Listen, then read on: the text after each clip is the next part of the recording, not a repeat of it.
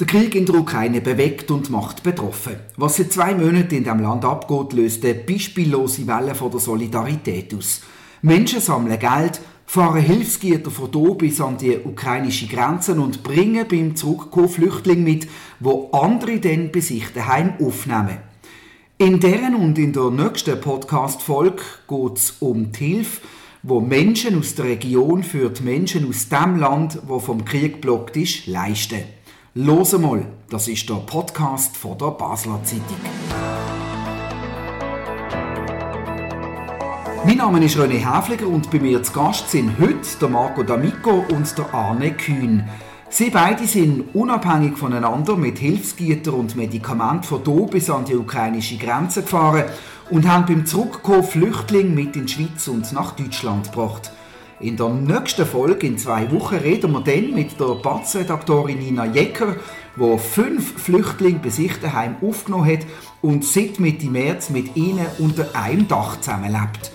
Im Teil 1 geht es jetzt aber darum, wie das die Menschen überhaupt hier angekommen sind. Und allein das sind zwei ganz spezielle Geschichten. Marco, fangen wir doch mit dir gerade an. Wie ist deine Mission entstanden? Ich bin am Dienstag zu oben von einem guten Freund von mir angeschrieben worden. Und in der WhatsApp ist gestanden, was machst du, wenn bei dir vor der Haustür eine Frau steht mit zwei Kindern von der Ukraine, würdest du ihnen helfen, ja oder nein? Und auf das musste ich nicht lange überlegen, habe natürlich mit Ja geantwortet.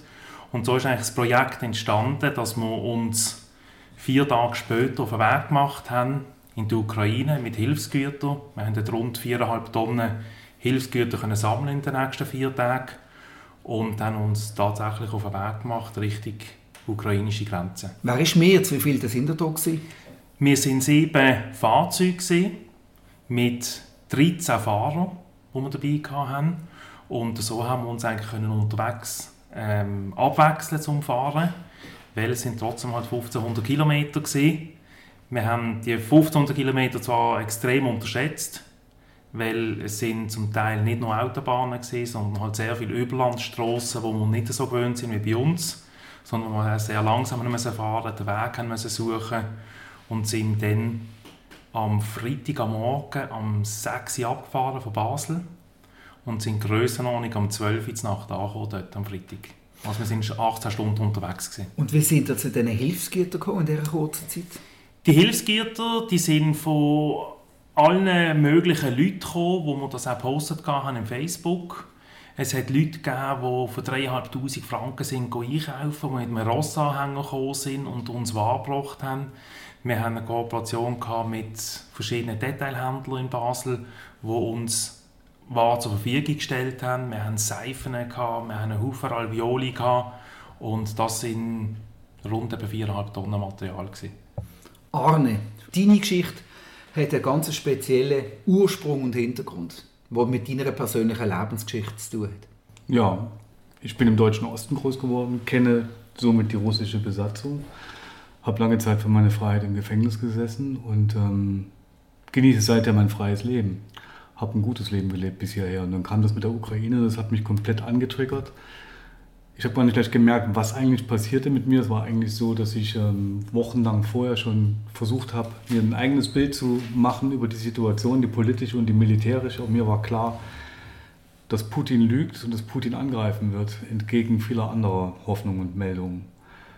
Und dementsprechend war ich am 24. Februar, als es losging, nicht verwundert, aber habe dann noch, ich glaube, 20 Tage benötigt, um die Entscheidung zu treffen, was zu machen. Und dann ähm, hast du ähm, entschieden, etwas zu machen. Und dann, was ist passiert? Ja, ich bin am 14. März morgens wach geworden und ähm, habe drei Sätze verfasst, habe die an die Leute geschickt, von denen ich der Meinung war, denen fällt schon was ein. Habe eine WhatsApp-Gruppe gemacht und war dann total überrascht über die gigantische Dynamik, die ausgelöst wurde an Hilfsbereitschaft. Da waren Kunden von mir dabei, da waren Freunde, Verwandte, Bekannte dabei, die auch ihre eigenen Netzwerke hatten. Also ich muss dazu sagen, ich bin nirgendwo in den sozialen Medien. Ich habe kein Facebook, alles nicht, bewusst nicht. Und wusste mir dann nicht anders zu helfen, als halt diese WhatsApp-Gruppe zu machen. Und dann hat es innerhalb von wenigen Tagen, wie gesagt, eine Welle von Hilfsbereitschaft ausgelöst. Also nicht nur finanziell, sondern auch an Hilfsgütern. Und da wir relativ früh direkt aus der Ukraine eine Liste erhalten haben von Dingen, die tatsächlich benötigt werden, also alles außerhalb von Kleiderspenden zum Beispiel, die keiner mehr braucht, ähm, haben wir ganz gezielt einkaufen können und auch Waren bekommen. Und das war nicht ganz so viel wie bei dir, keine viereinhalb Tonnen, aber ich weiß nicht, ich habe es nicht gewogen, vielleicht zwei bis drei Tonnen.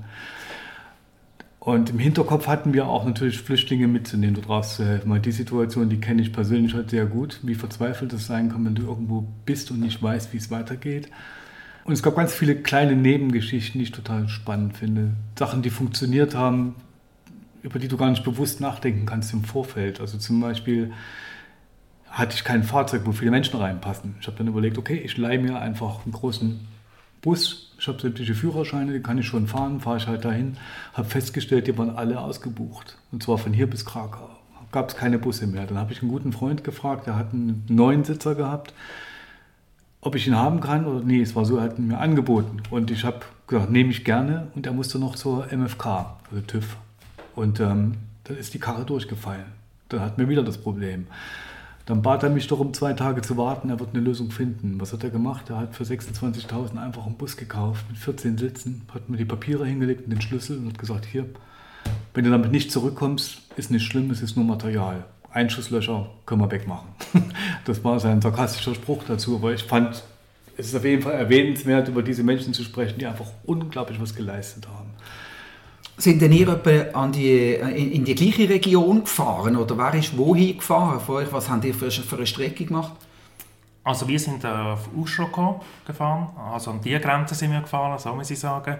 Und das sind ca. 1500 Kilometer. Wir haben äh, kurz vorher in der Slowakei übernachtet. Woher habt ihr gewusst, wo ihr genau an müsst oder wollt? Das ist eigentlich alles über Facebook gekommen. Also die, die Hilfsgüter, wir haben da Kontakt schaffen mit Leuten, die in der Slowakei wohnen, die gesagt haben, wir sind ein Zentrum, uns können die Ware bringen. Wir bringen dann die täglich, haben sie das mit einem grossen Lastwagen in die Ukraine hineingefahren. Das sind meistens pensionierte Männer gewesen, die dort haben können über, also das waren 60, 70-jährige Leute, gewesen, die dann einmal im Tag bis zweimal im Tag mit Lastwagen in die Ukraine hineingefahren sind und die Ware gebracht haben. Wie war das bei euch, Arne? Wir hatten relativ früh einen sehr guten Kontakt in Krakau bekommen von einem Piotr, der ist Schweizer und Pole.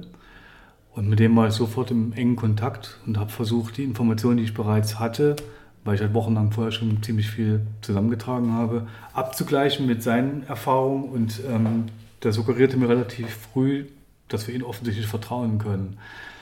Was dann auch so war. Also er hat wirklich Kontakte zum ukrainischen Militär, zu Regierungskreisen und hat teilweise unmögliche Sachen realisiert für uns. Dann habe ich mir gedacht, okay, wir fahren über Frankfurt, Leipzig und Krakau dorthin. Erstmal nach Krakau, wo er selber lebt und ich mache mir ein Bild von dem.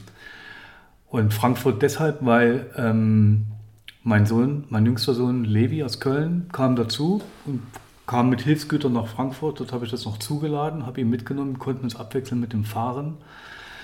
Wir waren dann dort zu zweit und ähm, sind dann von dort nach Leipzig gefahren. Das hat sich ergeben, weil ich selber aus Leipzig komme und zeitgleich würde ein, ein ähm, Klassentreffen vorbereitet. Aber erst für September. Und ich habe reingeschrieben, ich kann mich daran gerade nicht organisatorisch beteiligen, weil ich gerade das mache. Und damit habe ich die ganze Leipziger Gruppe gekitzelt nach dem Motto, hey, ihr könntet ja eigentlich auch was machen, wenn ihr wollt. Und das hat sich eine eigene Gruppe gebildet, die unglaubliche Mengen noch gesammelt haben, die wir auch noch mitnehmen konnten. Schlussendlich war es so, dass wir nicht alles mitnehmen konnten, weil das von der Kapazität her einfach nicht funktioniert hat. Und somit haben wir relativ eng sortieren müssen und die qualitativ hochwertigen Sachen an Bord gehabt. Leipzig, dann die nächste Station war Krakau. Dort lernt man diesen Piotr kennen zu dem ich relativ schnell Vertrauen fassen konnte, weil er nebenbei noch Sachen besorgt hat, die schienen unmöglich zu bekommen. Und er selber war sehr, sehr gut organisiert und wie gesagt, er hatte unglaublich gute Kontakte. Und dann hatten wir wahnsinnig viele sehr wertvolle Medikamente an Bord, also Sachen, die alle rezeptpflichtig sind, die man nicht einfach so in der Apotheke kaufen kann.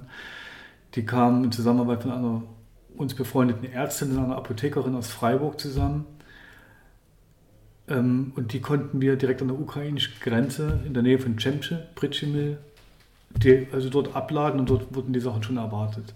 Und das Tolle war, was wir erfahren haben, dass alles, was wir gebracht haben, jedes Gramm, wurde genau dort platziert, wo es hin sollte. Wir hatten wenige Stunden danach immer ein Proof in Form von Bildern, Und das hat dann was wahnsinnig Befriedigendes. Also es ist nicht nur abstrakt irgendwo abzugeben, sondern wirklich zu wissen, also wir hatten Hilfeaufrufe bekommen von verschiedenen Dingen und das war toll. Bei uns ist es eigentlich eher vielleicht ein bisschen unbefriedigend gewesen, also von meiner Seite her. Äh, wir haben zwar eine große Lagerhalle, die, die war abgegeben. Wir haben sieben Fahrzeuge gehabt, wo wir mhm. das Material gebracht haben.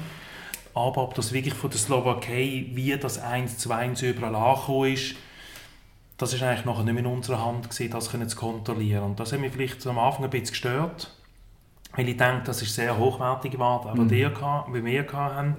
Und dann ich denke, hm, vielleicht kommt nicht immer ganz alles genau dort an, weil allein in der Slowakei, denen geht es auch nicht wirklich gut, ob da vielleicht das eine oder das andere zurückgehalten worden ist. Und das hat mich schon als Zeit mhm. mich selber ein bisschen beschäftigt. Kommt es wirklich dort an, wo man es eigentlich wollen Und das kannst du auch jetzt noch nicht wissen, oder? Das wissen wir definitiv wissen wir nicht. nicht. Das wissen wir nicht. Ist denn für keinen von euch, selbstverständlich nehmen wir mal an, nie je äh, Thema gewesen, bis über die Grenze in die Ukraine reinzufahren? Oder habt ihr mit diesem Gedanken auch mal noch gespielt? Ich würde es machen, aber ich hänge erstens am Leben. Und zweitens bin ich ein absoluter Laie, was die Beurteilung von solchen Gefahrensituationen betrifft.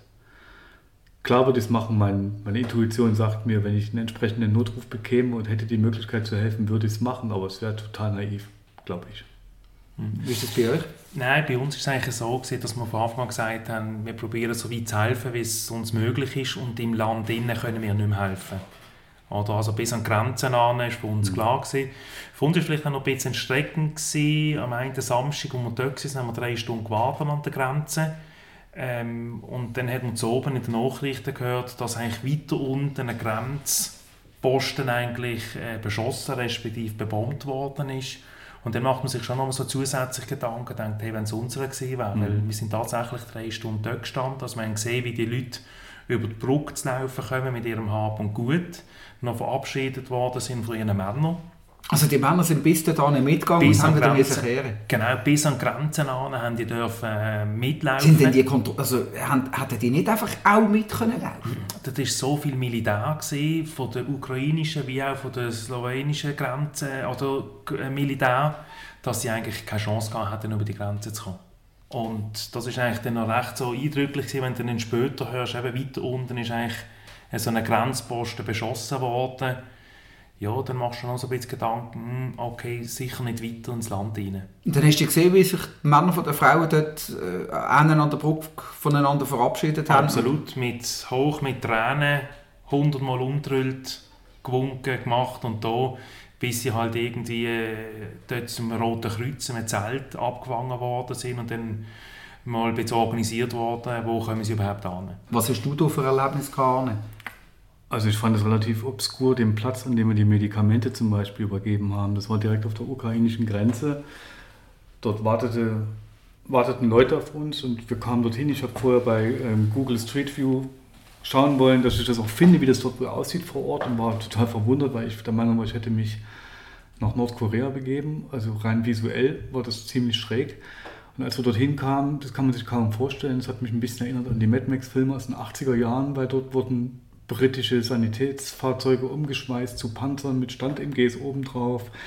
Überall wurde gebaut und gebastelt und improvisiert und ich kam dorthin mit meinem Sohn mit diesem vollgeladenen Auto und dann ging ein großer Container auf und eine junge Frau mit schusssicherer Weste und Stahlhelm mit von ähm, schwer bewaffneten Männern begleitet kam auf mich zu und sagte, ja, Johanne. Und ich sagte, okay, das klingt jetzt schon mal ganz gut. Die warten wirklich darauf, dass wir diese Medikamente bringen. Dann haben die uns beim Umladen geholfen. Dann hatten wir tatsächlich wenige Stunden später die Bilder von dem Ort, wo das abgeladen wurde und die sind mit diesem Transporter direkt durch die Frontlinie gefahren. Und das ist was, hat mich natürlich schwer beeindruckt, weil besser geht es ja nicht.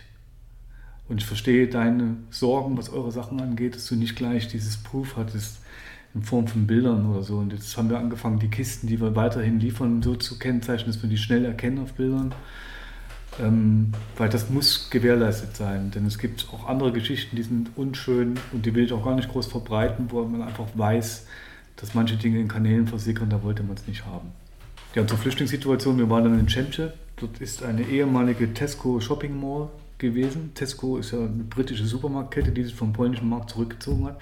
Ich kannte die vorher nicht, aber diese Shopping Mall konnten die direkt nutzen, um als Flüchtlingslager umzurüsten. Ich wusste von der Location vorher.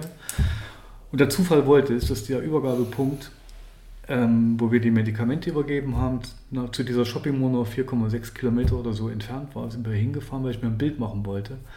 Natürlich in der Hoffnung, dass wir Leute mitnehmen können Richtung Westen.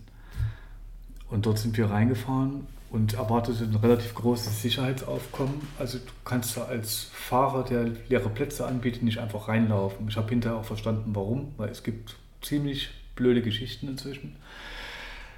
Da muss man sich registrieren lassen, dann wurde man fotografiert, dann wurde das Auto fotografiert, die Papiere, alles wurde aufgenommen und dann konnte man sich in eine Schlange stellen ähm, und dort bekannt geben, wo man hinfährt. Und wir wollten an diesem Tag nur nach Krakau. Ähm, dann habe ich einen englischen Ordner angesprochen, ob er mir vielleicht helfen kann, weil ich hatte noch Medikamente an Bord, die gekühlt werden mussten. Die Akkus liefen aus. Und der hat es irgendwie geschafft, mich da reinzuholen. Dann konnte ich mir ein Bild von innen machen. Und das war unglaublich, was da drin los war. Also diese Mengen an Flüchtlingen, an Kindern, an Leuten, die wirklich das förmlich ausstrahlten, dass sie überhaupt nicht wissen, was sie machen sollen demnächst. Das hat sich tief festgesetzt. Und dann sprachen wir mit Ordnern, ob sie vielleicht jemanden wissen, die mit uns mitwollen. Letztendlich ist es uns gelungen, zwei Frauen mit zwei Babys mitzunehmen. Die wollten nach Essen, nach Deutschland und über Krakau und Berlin mit dem Zug fahren. Und dann haben wir gesagt, okay, dann nehmen wir die doch gerne mit. Ähm, wir saßen dann irgendwann im Auto mit denen. Und dann wurde klar, das eine war die Mutter von den Babys, das andere war ihre Mutter wiederum, also drei Generationen Frauen.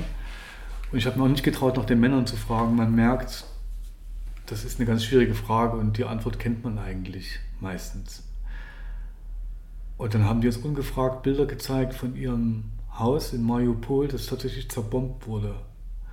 Und da wurde mir klar, was die hinter sich haben müssen. Die waren zwei Wochen lang in der Ukraine auf der Flucht, teilweise zu Fuß mit diesen Babys. Die hatten nur eine Tasche bei sich, um dann in diesem Flüchtlingslager zu landen. Und dort gibt es natürlich keinen Transfer jetzt zum nächsten Bahnhof oder so. Deshalb, das war perfekt, dass wir uns anbieten konnten.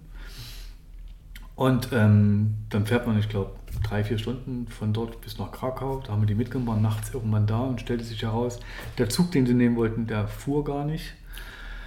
Und ähm, viel später und dann hätten sie dreimal umsteigen müssen. Und dann fiel mir, während ich mit ihnen sprach. Wie habt ihr mit ihnen euch unterhalten? Englisch. Also die eine junge Frau sprach zum Glück Englisch. Ich kann nur Kyrillisch lesen und schreiben. Ich kann es nicht sprechen leider.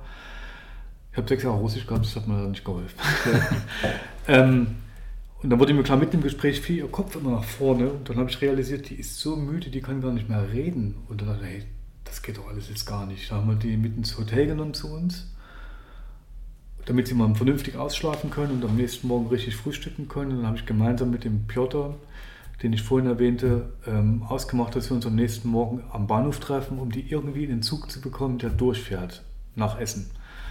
Und das ist uns tatsächlich gelungen war zwar sehr körperlich, also man muss sich vorstellen, wie viele Menschen auf diesen Bahnsteigen stehen und alle wollen diese Züge rein. Es gibt zwar ständig neue Züge, die leer reinlaufen und übervoll wieder rausfahren, aber für die Frauen und ihre Babys einen Platz zu bekommen, das war wahnsinnig schwierig. Aber es hat geklappt. Und die sind auch gut angekommen. Und die wollten noch essen, weil sie dort bereits Familie hatten. Und wir hatten ein gutes Gefühl. Ist das vermittelt worden, wer wo hin muss? Oder haben die mit diesen Leuten einfach, sind die auf die Leute zugegangen? Sind die auf euch zugekommen? Du meinst in dem Lager drin? Ja. Die haben ausgerufen. Da ja. stehen halt die Ordner, rufen mit Megafon Richtung Krakau, 14 Plätze frei und dann funktioniert das oder auch nicht. Bei uns ist es ganz anders gesehen. Der, der Stefan, mein guter Freund, der das eigentlich alles perfekt durchgeplant hat, bis in jedes Detail, der hat eigentlich mit ganz vielen Leuten in der Schweiz Kontakt gehabt wo Verwandte dort in der Ukraine und wir haben eigentlich die direkt mitgenommen wieder in die Schweiz. Mhm. Und die Verwandten sind ja da überall abholen. In Eiken auf dem, auf dem Parkplatz, auf dem Bahnhof SBB mhm. haben sie die abgeholt. Also es war eigentlich wirklich vom Stefan alles top organisiert gewesen. und wir haben eigentlich genau gewusst, wo wir an der Grenze gesehen sind. Die und die Leute kommen. Er hat vor allem den Namen, Geburtsdatum gehabt, mhm. das Alter von denen natürlich. Und so haben wir eigentlich schon vorgängig schon alles können planen, wer in welchem Auto zurückfährt, wer alles da drinnen ist. Und das haben wir eigentlich hat auch so geplant. In welchem psychischen Zustand sind die Menschen gewesen? Sind die, sind die traumatisiert gewesen? Oder, oder hat, man, hat man mit ihnen so mit Übersetzungs-Apps oder so ganz normal, so normal wie möglich sich können unterhalten? Haben die, haben die ihre Geschichten erzählt? Wie muss man sich das vorstellen? Also so wie wir es erlebt haben, sind sie eigentlich sehr ruhig gewesen, weil es ist natürlich für sie auch sehr ungewiss gewesen, wo fahren sie an. Äh, Schweiz, das hat für sie nicht eine große Bedeutung gehabt. Die haben sich wahrscheinlich nicht groß mit dem auseinandergesetzt. Und jetzt müssen sie plötzlich in die Schweiz oder dürfen in die Schweiz fahren. Und das ist nicht die Ungewissheit, was erlebt sie da. Und darum habe ich eher so das Gefühl, sie eher so ein bisschen in sich gekehrt war, so ein bisschen ruhig, das probiert zu verarbeiten, was sie erlebt haben. Was wir aber sehr oft hatten, sind Kinder, dass die rechte Träume hatten Nacht.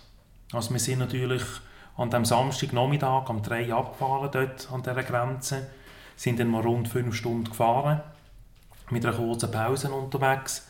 Und dann haben wir auf einer Raststätte in Ungarn, sind wir gesehen, haben wir gesagt, okay, dann machen wir kurze Pause und etwas essen. Dann haben sich schon ein paar Sandwich kaufen dort und dann haben wir dort können einen Deal aushandeln mit dem Raststättenbesitzer, der hat ein grosses Buffet mhm. gehabt, dass wir gesagt haben, wir kommen mit 50 Leuten, haben wir dort dabei gehabt, wir möchten alle warm essen und wir uns bedienen diesem Buffet und dann ist uns so 3 Euro entgegengekommen, nach langem Hin und Her diskutieren und dann haben die das erste Mal warm wieder können essen, nach einer Woche. Es hat viele gehabt, die in einer Woche nicht mehr warm gegessen und meine Überlegung war, wenn die natürlich gut gegessen haben, dann schlafen sie durch. Mhm. Dann kannst du sie hinten ins Auto setzen und dann schlafen die mal, wenn sie keinen Hunger mehr haben. Und der Plan ist dann aufgegangen, aber eben genau dort hast du gemerkt, dass die Kinder zum Teil rechte Albträume hatten und wieder verwachen sind oder auch zum Teil mal geikst haben oder so. Und das ist dann schon noch unheimlich gewesen, wenn du so am Morgen um drei plötzlich wieder von einem geigsenden Kind eigentlich geweckt wirst, oder? Und dann geht die Mami natürlich, die es wieder ein bisschen probiert hat zu trösten und das Kind brillt hat, dann hast du genau gewusst, okay, das Kind ist am Verarbeiten, das ist am Träumen, oder? Und das ist, das ist extrem traurig die Heimfahrt. Wie war das also, bei dir, gewesen, Ähnlich? Also wir hatten ja das Glück, dass wir eine zehnköpfige Familie aus Krakau mitgenommen haben nach ähm, Südostdeutschland, Annaberg-Buchholz, ein kleiner Ort im Erzgebirge.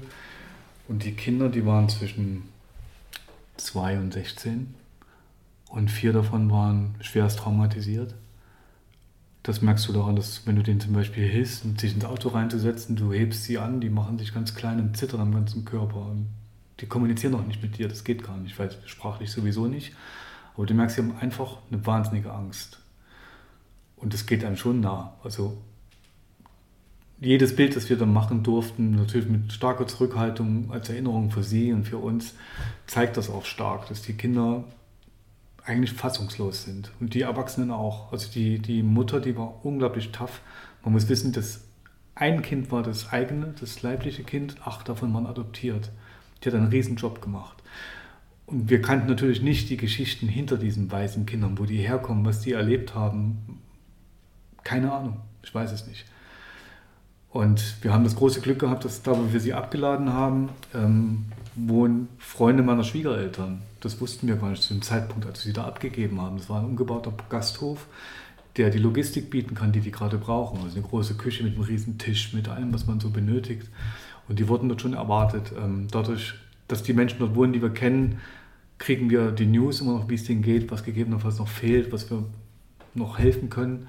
Das hat uns im Rückblick sehr beruhigt eigentlich, sie nicht nur abstrakt irgendwo abgegeben zu haben, weil die hatten wirklich kein richtiges Ziel und so geht es ja ganz vielen. Die haben kein Ziel.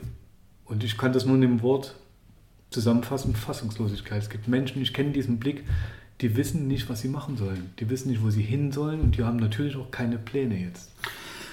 Bleibt die Frage, was das Ganze, was, was die ganzen Erlebnisse, wo, wo, wo dir da die unglaublichen Erlebnisse, wo meine Vorstellungskraft irgendwo ähm, selber sprengen, was die Erlebnisse mit euch gemacht haben, Marco. Du hast vorher geschildert, wie du ähm, siehst, wie sich Frauen für einen Männer verabschieden und dann ins Flüchtlingslager sind und dann bist du mit denen stundenlang im Auto gesessen und hast das Elend hautnah buchstäblich mitbekommen. Was, was hat das in dir ausgelöst? Was, was macht das heute mit dir? Was es in mir ausgelöst hat, also zuerst eigentlich mal eine extreme Genugtuung, dass wir ganz, ganz ein kleines bisschen haben helfen diesen Leuten. Hast nie, noch ganz kurz, hast du nie daran gezweifelt, beim Anfahren, ist es das Richtige, was wir machen? Nein ich bin eigentlich hundertprozentig überzeugt gewesen, dass wir da etwas Gutes machen. Ich wollte das auch sehen, weil wie der Arne vorher schon gesagt hat, wenn man selber etwas sieht, dann kann man viel bessere Rückschlüsse daraus ziehen, wie es wirklich ist. Und das ist eigentlich so eine Motivation. Ich habe gesagt, ich möchte da, ich möchte das sehen, wie das ist. Und ich möchte einen ganz kleinen Beitrag dazu leisten, denen zu helfen. Und wenn du mich heute fragst, ob ich es nochmal machen würde, würde ich sagen, sofort würde ich wieder gehen. Oder? Weil auch die, die, die, die Gesichter. Ich hatte ein Erlebnis, gehabt, wir waren auf dem Rasthof, gewesen, dann kommt ein zweijähriger Bub auf mich zuzulaufen, hat mich auf den Arm wollen. Äh, und dem habe ich dann ein Pommes gegeben und er hat das Pommes gegessen und von dem war die Welt total in Ordnung. Der hat gar nicht realisiert, natürlich mit zwei, was wirklich passiert. Und das ist so eine Genugtuung, und sagst, jetzt haben wir das Richtige gemacht. Oder? Weil das Lächeln von dem man das können essen können, sagen, das ist das, was dich eigentlich befriedigt, wo du sagst, ja, wir haben etwas Richtiges gemacht. Die Überlegung eben, die Verabschiedung, das ist extrem traurig. Ich glaube, für mich ist es gut gewesen, um einfach nochmal zu sehen, wie gut haben wir es. Hier, wie toll haben wir es. Ich hatte ein Schlüsselerlebnis auch gehabt. Wir sind dann mit denen durch Österreich durchgefahren. Ich hatte einen, ähm, einen Jungen dabei, gehabt, der war 17, gewesen, der ist neben mir gesessen, ein Zeitchen. Und dann habe ich das Gefühl, okay, wir fahren um Walenstadt herum. Weil wenn man natürlich am Sonntag, wir hatten schönes Wetter, gehabt, zurückfahren über Walenstadt, sieht man den See ein bisschen. Das ist etwas Eindrückliches, das ist schon mal etwas Positives, auch von der Schweiz, wenn sie hier kommen. Und dann sieht er den Walensee, der 17-Jährige, und dann sagt er, da sind Leute am Baden. Ob man dort baden Dann sage ich, ja, das dürfen wir, das ist kein Problem. Und die nächste Frage von ihm, er sehr gut Englisch können, ob das Wasser nicht vergiftet sei.